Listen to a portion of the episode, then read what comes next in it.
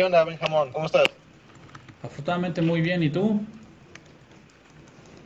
A todo dar, este, voy a una tenida a la que invitaron y ahorita me, di- me pregunté por qué no hacemos una transmisión en vivo con el hermano Benjamín.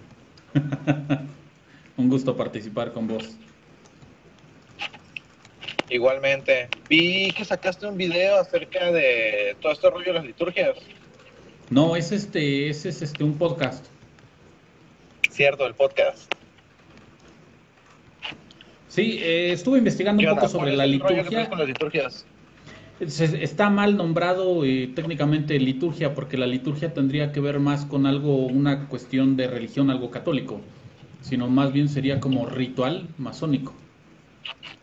Pero como todo lo tropicalizamos, pues seguramente en algún momento quien hizo las primeras liturgias dijo, bueno, pues es que liturgia es lo que más se acerca a la religión, porque tomando en cuenta que el rito escocés antiguo y aceptado se basa en, este, bueno, su libro de la ley es la Biblia, pues liturgia le quedaba como anillo al dedo.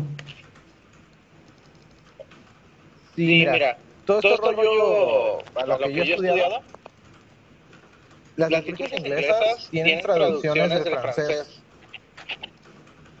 Ok. Entonces, imagínate, liturgias francesas que se tradujeron a inglés y después del inglés se traducen al español, llegan como teléfono descompuesto.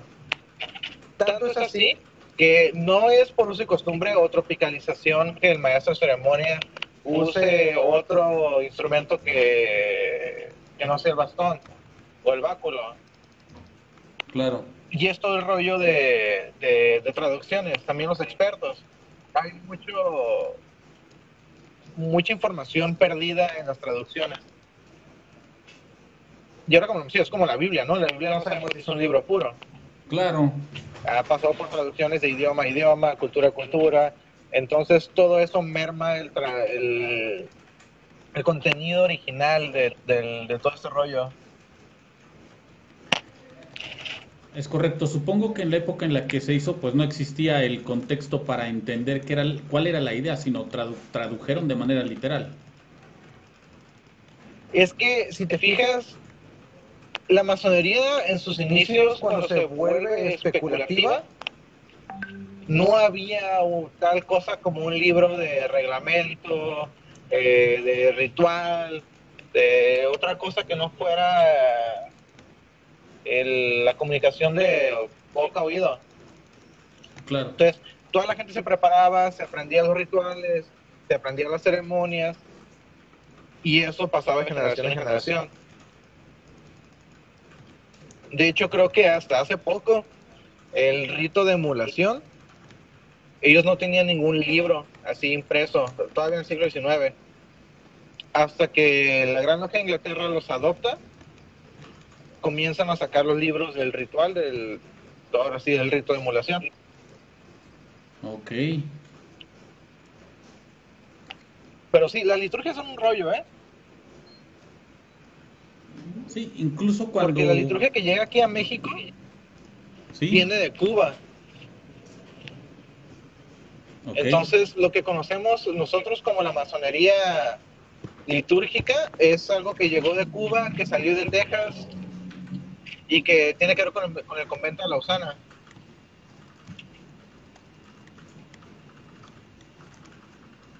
Entonces, básicamente eh, tenemos liturgias eh, totalmente mutiladas y hechas a, a conveniencia. Quizás no de conveniencia, pero sí mutiladas. Para, por ejemplo, tú has, tú haz la- el recuento de la historia. Cuando la masonería llega a Estados Unidos, Estados Unidos la adopta y cambia liturgias.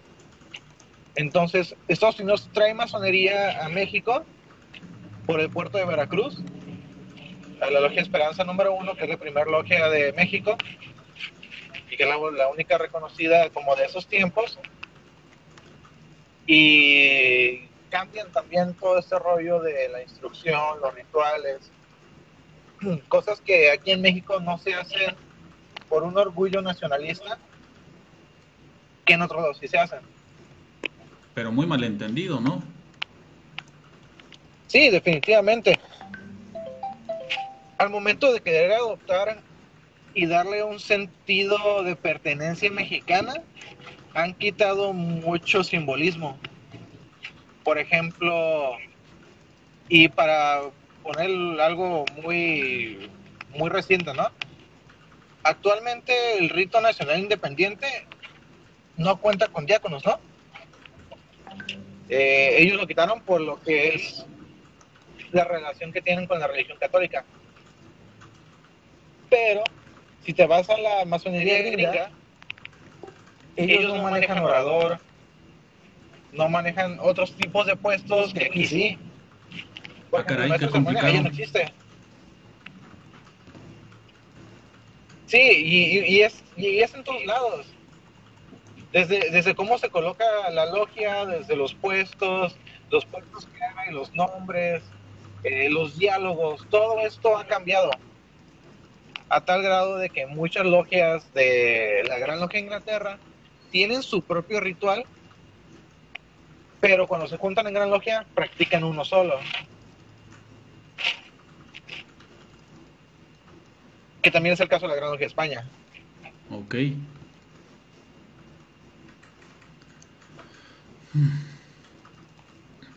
Lo que me ha pasado a mí es que eh, voy a diferentes logias y te va a tocar, este, o ya te tocó el que tienen liturgia. Hay cerca de, cuando menos a mí me ha tocado unas 15 liturgias donde o cambian palabras o cambian sentido. O donde unas donde de plano cortan todo y empiezan con su famoso, este, de manera económica y desaparecen básicamente todos los puestos y todo se lo echa el venerable o unas más este, anticuadas que te hablan de las liturgias de 1817 o 67. Pues para mí ya muy anticuadas, ¿no? O sea, son palabras que ya ni siquiera tienen tanto sentido para mí.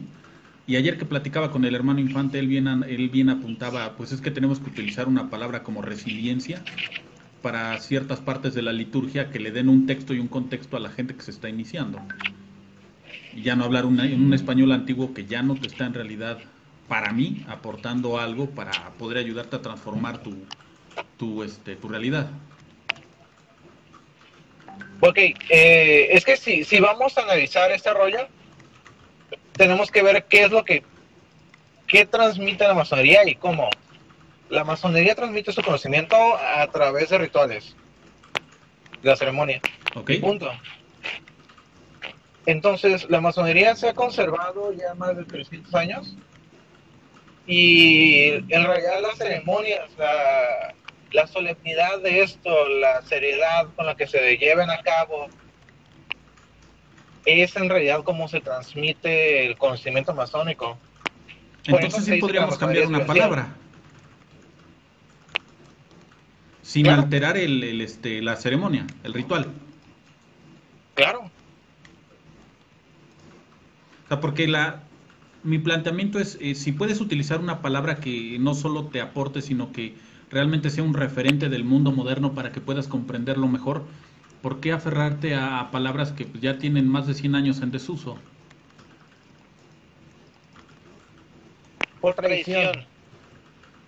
Y es algo que la masonería no ha querido hacer, actualizarse en el sentido del que se maneja en cuanto a significado de los simbolismos dentro de la logia. Por ejemplo, la moral de 1700 no es la misma moral que se manejaba en 1800, ni en 1900, ni en los 2000. Entonces, en ese tenor, se tiene que se tiene que se tiene que actualizar el masón, no la masonería, el masón, porque el masón es quien practica masonería, es quien la vive y quien la transmite.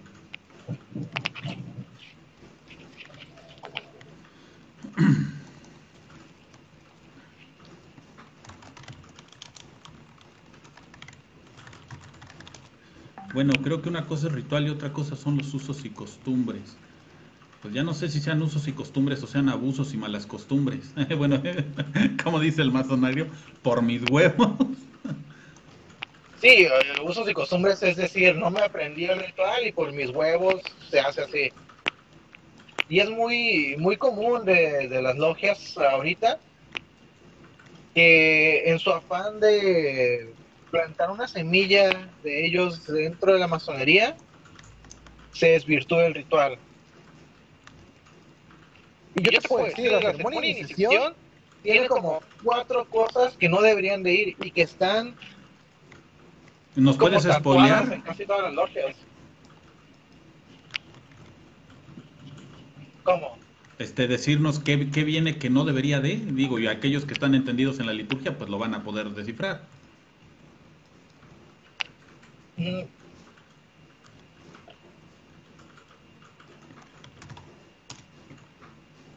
sería hablar un poquito del ritual de iniciación. Sí. Y pues sería poquito revelar este, la forma de cómo se dan las ceremonias. Pero por ejemplo, yo te puedo decir que la, la violencia o la actitud negativa hacia un profano no, está, no es litúrgica y no debería ser permitida. La preparación del terrible... ridículo media media palabra. ¿Mande? ¿Cómo era de lo sublime a, lo ridículo media un solo paso?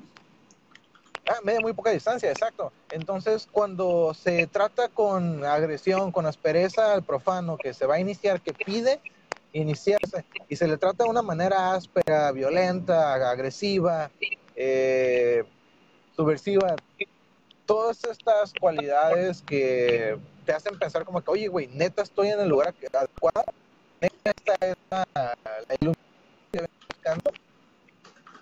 es un, es un preámbulo despertar de la conciencia al, en realidad estar eh, despierto a, otras cosas que no habías visto. Entonces, ese tipo de tratos, pues no va, ¿no? Que se dicen, son usos y costumbres, pero... y pues, que son novatadas, no liturgia. Exacto, una vez escuché que alguien decía, bienvenido a tu iniciación, esto, como pudiste haber visto, es como una, una novatada filosófica. Y dije, oye, no, no, no, es una ceremonia de iniciación. Entonces, las, las ceremonias tienen que conducir con la solidaridad que, que, les y con un respeto que todo mundo merece, ¿no? Digo, cuando te inicias, tú te mereces un respeto como ser humano, o en la, en la, más, en la más básica calidad de ser humano, tú te mereces un respeto. Claro, incluso algún día me tocó escuchar de una, de una ceremonia que se practicaba aquí en Puebla donde eh, básicamente les metían la cabeza en el agua y los hacían hacer patitos por casi un kilómetro. Y yo no, pues están imbéciles, ¿cómo comprenden que le van a hacer eso unos hermanos? Y, en algunos casos hasta se reían así como, ah, mira, fue súper gracioso. Yo, pues fue súper estúpido. Quien recibió ese trato seguramente se sintió este eh, vejado. No sé en qué momento o la gente dijo, ah, mire, es que se me hace que poner a la gente en una alberca y hacerla sentir que está en un proceso de secuestro express y maltrato, lo va a hacer realmente alguien que diga, ah, por supuesto que la masonería es una institución filosófica e iniciática que nos va a llegar a un siguiente nivel. Hay muchísimos saludos a, Dani. Eh, apenas estoy tratando de darle lectura a los mensajes, pero no voy tan rápido. ¿Qué hubo? Claro, no, imagínate. Imagínate a un Benito Juárez, a un Porfirio Díaz, eh, a un Mozart, a un George Washington, curándoselas después de su iniciación de ja, ja, ja, me hicieron, me hicieron, no sé, nadarme o me enterraron y ja, ja, ja. Este, claro que no, no, la masonería es muy objetiva en su, en, su hacer. De hecho, tú, tú lees un, este, un monitor, en Estados Unidos se les llama monitores, eh, un monitor de ritual, eh, que es el libro de, que contiene todo el proceso de una ceremonia, tú observas los monitores de ritual, eh, tanto del escocés como del York, eh, en Estados Unidos, y tú vas a ver que hay una solemnidad increíble. Tú vas, yo he tenido la fortuna de asistir a, logias en Wyoming, en San Diego, California, en San Francisco, en Colorado, varias logias, y que trabajan de una manera, tú dices, estamos a años luz neta, la, la, la pre, mm, ¿cómo lo puedo llamar? ¿Cuál es la palabra correcta? El, la pretensión de la masonería mexicana de hacer eh, gente elevada y presumida y, y, que está llena de esta, de esta, de ser engreída y creerse superior a todos los demás, nomás por ser iniciado, están muy equivocados, neta El día que vayan a una logia y que vean que los rituales se llevan sin liturgia, sin libros, sin nada, van a decir, güey, me hace falta un buen. En Estados Unidos, en Inglaterra, en España, Canadá, todos llevan su ritual sin ningún libro. Y aquí tú ves al maestro 30 grado 33, soberano gran comendador, ahí valiendo, valiendo pepino en una eh, tenida eh, regular porque no se sabe cómo abrir una logia. Oye, Ah, pero, pero firma en morado el güey. Oye, me surge una duda, ¿por qué le llaman monitor? Digo, eso lo, investigaré, pero por otro lado, a mí me ha pasado, por ejemplo, que hay eh, logias donde evidentemente se saben todo este de memoria, pero a mí lo de memoria me parece a veces hasta peligroso porque ya se vuelve pues algo mecánico. Y de alguna u otra manera no, no he visitado yo lo que es en otros países como tú, pero me imagino que ellos lo hacen de una manera que no parezca solo repetir palabras al aire, porque aquí quien se lo sabe de memoria lo recita, lo recita con ganas de acabar de decir lo que estaba diciendo. Exacto, es que cuando tú te lo sabes de memoria, no es de que lo tengas que repetir, es que lo que tú estás leyendo, tienes que entender lo que estás leyendo y al momento de tú entender las palabras que estás pronunciando, tú entiendes la energía y el impacto que tienen, la frecuencia, el impacto que tienen estas palabras en quien las está escuchando. Imagínate el impacto que tiene tu, tu sermón de iniciación en alguien que está preparado para una iniciación, ¿no? Que está que ya tiene un aislamiento, que tiene ya un vendaje, que tiene toda la preparación litúrgica, este, imagínate el impacto de las palabras y cómo se dice, porque también hay que tener una cierta gallardía y una, cierto, una, una preparación de actuación para poder darle el, el, el, la importancia a, esta, a estas ceremonias. Como tú dices, no es nada más aprenderme la liturgia y aprenderme los diálogos. No, es aprender a decir los diálogos, aprender a decir y a transmitir esto, eso que estás tratando de decir. Sí, y eh, por ejemplo, mira, me pasa lo siguiente. Alguien lee y me pasa lo siguiente. Señoras y señores, queridos hermanos, os soy un fraternal saludo en nombre de nuestra institución. Os agradezco cordialmente vuestra presencia en este significado acto. Permitidme en este templo de paz, concordia y fraternidad invitar pero qué demonios, ¿de qué me sirve que te lo, te lo sepas de memoria si no te entiendo? O sea, no estoy recibiendo la entonación ni la fuerza de la palabra para que puedas transmitirme y comunicarme eso eh, sagrado de la, de la ceremonia. Por eso, cuando menos para mí, mi experiencia en México es, híjole, el que se la sepan de memoria es que la resten lo más rápido posible para acabar. Sí, y eso es algo que se hace por por gente que, que no entiende qué es lo que está, está haciendo, que piensan que llevar toda la carrera, que hacer todas las carreritas y se, va a ver bien, ¿no? Leer rápido y decir, yo me lo sé, pero no darle las pausas, respirar. Es como la música, si tú, si tú tocas mil notas sin un ritmo, sin un compás, sin un cierto, una una tonalidad, un cierto, eh, una delicadeza, este, pues la música no va a tener ese, ese realce, esa, esa belleza que tiene la música. Por eso la interpretación, yo siempre comparo el leer una liturgia con una interpretación musical, porque tú puedes leer, si sabes leer música, tú vas a poder saber eh, tocar esa pieza, sin embargo, si no, si no le das como la, las pausas, que hace la música bonita, pues se va a escuchar un cochinero. Igual en la masonería, si tú no sabes hacer pausas y todo ese rollo, se va a escuchar un cochinero. Claro.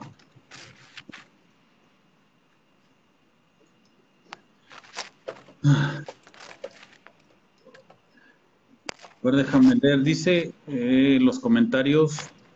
Dice, bueno, creo que una cosa es el ritual y otra son los usos y costumbres. Bueno, si lo mencioné, querido hermano Benjamín, no, no se puede eso. Eh, me gusta el español antiguo, me motiva a buscar y aprender palabras nuevos, nuevas. Siembra la duda en mí y la duda para mí es exponencial. Resuelvo una y salen más. Me ayuda a estudiar más. Por supuesto que el español antiguo tiene un valor muy alto eh, en un inicio y te ayuda a comprender cómo fue hasta que se formaron las palabras, ¿no? Este, comprender su, su etimología para entender realmente de dónde surgen. Pero en eh, ceremonias no forzosamente nos podemos solo quedar estancados en, en la palabra porque esas palabras en ocasiones cuando tú sales de la masonería, pues es como si hubieras entrado a un mundo virtual o digital y una vez que sales al mundo real, pues nadie utiliza esas palabras y eso es un problema, porque lejos de darte una fuerza con el mundo en el que estás, te aleja del mundo en el que, del que estás. Es como si te metieran en una burbuja. Por eso algunos han dicho en su momento que, que son un grupo de, de viejitos que se unen a platicar en el café y a sentirse los grandes transformadores de la realidad las ceremonias se hacen, por ejemplo, en la iniciación, le estudian tanto que tratar de dramatizar y darle ese toque para que sea una uña tipo obra de teatro, no es solo repetir. Es dramatización, lo que tú quieres decir es dramatización. Por supuesto que es una dramatización, pero de lo sublime a lo ridículo hay un solo paso. A ver si ahora sí me dejan, no importa que no lo memorices, es la, supongo que estoy escribiendo. A ver, vamos a tratar de unir este hermano Rodrigo Álvarez Reinal no puede transmitir en vivo en este momento. No sé si no tengas configurado este celular, pero dice que no te puedes conectar, Rodrigo. ¿De qué me, de qué me están hablando? Ah, es que Rodrigo quiere unirse a la conversación aquí en los mensajes, pero dice que no se puede unir. No se puede unir.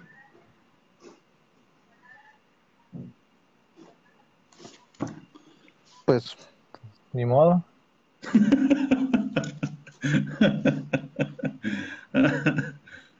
Pero eh, complementa. Este, ya. luego, ya luego será.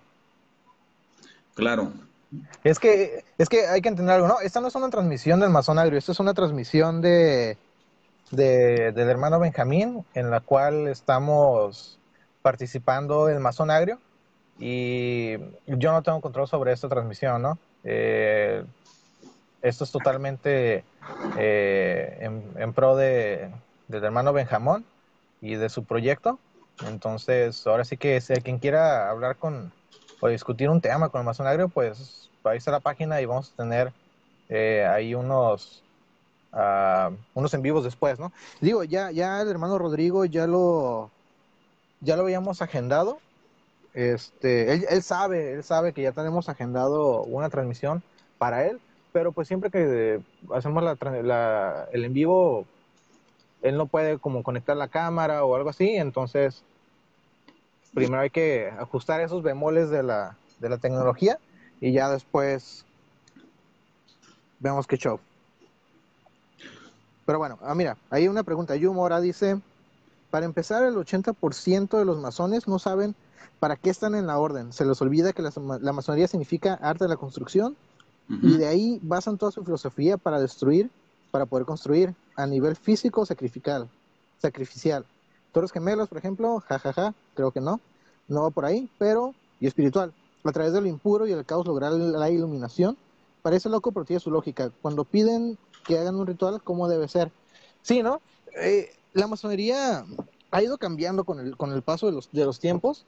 Entonces, la masonería en un cierto punto de la historia servía para, para un choque sociopolítico, eh, para ser una contraparte a la situación aristócrata política que está suscitando en ciertos puntos del mundo. Eh, la masonería logra sus cometidos, bueno, eh, la sociedad logra sus cometidos, ¿no? Porque hay que recalcar que la masonería no es responsable de revoluciones, nada de eso, ¿no? Gente iniciada pudo participar, pero no lo hizo en pos de la masonería. Así que la masonería no debe de colgarse ese tipo de pedos, como la Revolución Francesa, la Revolución Mexicana, la Revolución de Chile, eh, la fundación de Estados Unidos. Todo ese rollo lo hizo gente, quizás que fue iniciada, pero no lo hizo en nombre de la masonería. Es algo que hay que separar muy bien. Claro. Este, estoy de acuerdo en que, bueno, no puedo decir un número específico, me parece complicado para mí, eh, pero sí, la, verdad es que mucha gente entra más bien por el morbo o por encontrar un puesto político o conectes o trabajo o porque ha leído muchas historias. Y claro que se, se lo que estás explicando este Yu, pero eh, creo que ahí lo interesante sería si tú estás iniciada, que por lo que entiendo sería un sí, pues sería más bien darnos tu perspectiva de la masonería desde eh, la visión femenina, ¿no? O sea, yo, yo pienso, yo me siento ignorante en ese aspecto, soy ignorante en ese aspecto. Y fíjate que ahí no debería de haber un yo me siento, porque la masonería al momento de ser algo universal de carácter de filosofía en cuanto a la construcción y la arquitectura, no debería de cambiar el rollo de que si son un rito solar, un rito lunar, eso, eso al final el día vale madre, porque tanto puede estar bien preparada una mujer como una, un hombre. y no debería cambiar nada. Ok. Sí, en teoría no, no debería, pero lo decíamos hace un rato, ¿no? ¿Cuántas veces no ha sido una logia y tienen una liturgia que hacen hasta eh, lo básico, lo hacen de una manera diferente, empezando de cómo se abren los trabajos, ¿no? Y las palabras que usan y luego te ponen a las vigilancias en otro lado y resulta que hay quien se puede parar nada más así de cuates y hablar sin pedir la palabra.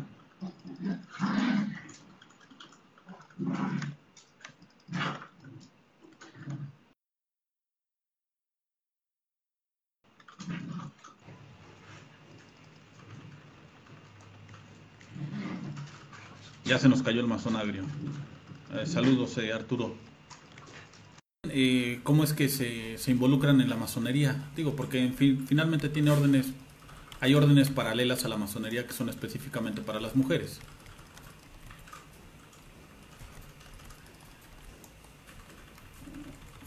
Una cosa iniciado y otra cosa otra cosa.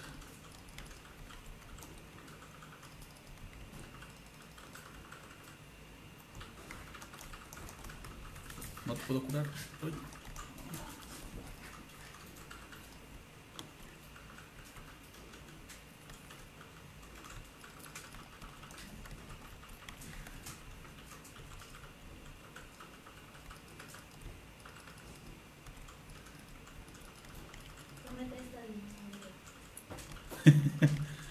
Yo creo que ser tolerante es importante. Finalmente, todos tenemos este, la oportunidad de comunicarnos y si la masonería en estos momentos puede servir como punto focal para que aprenda de otras órdenes y también esas otras órdenes aprendan de nosotros, pues está bien.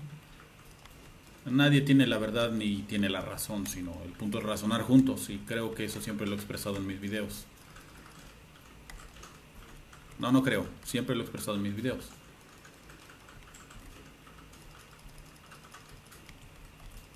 Porque al final todo ese conocimiento que se ha acumulado al paso del tiempo, pues debería de servir para generar una mejor sociedad.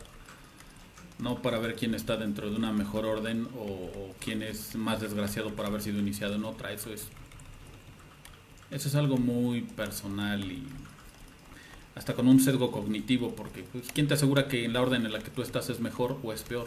¿O que te asegura que tú por tener un conocimiento de ciertas órdenes pues sabes más o sabes menos? Decía mi sabio padre en vida que cada día sabemos más y más de cada vez menos y menos, porque el conocimiento pues va siendo exponencial.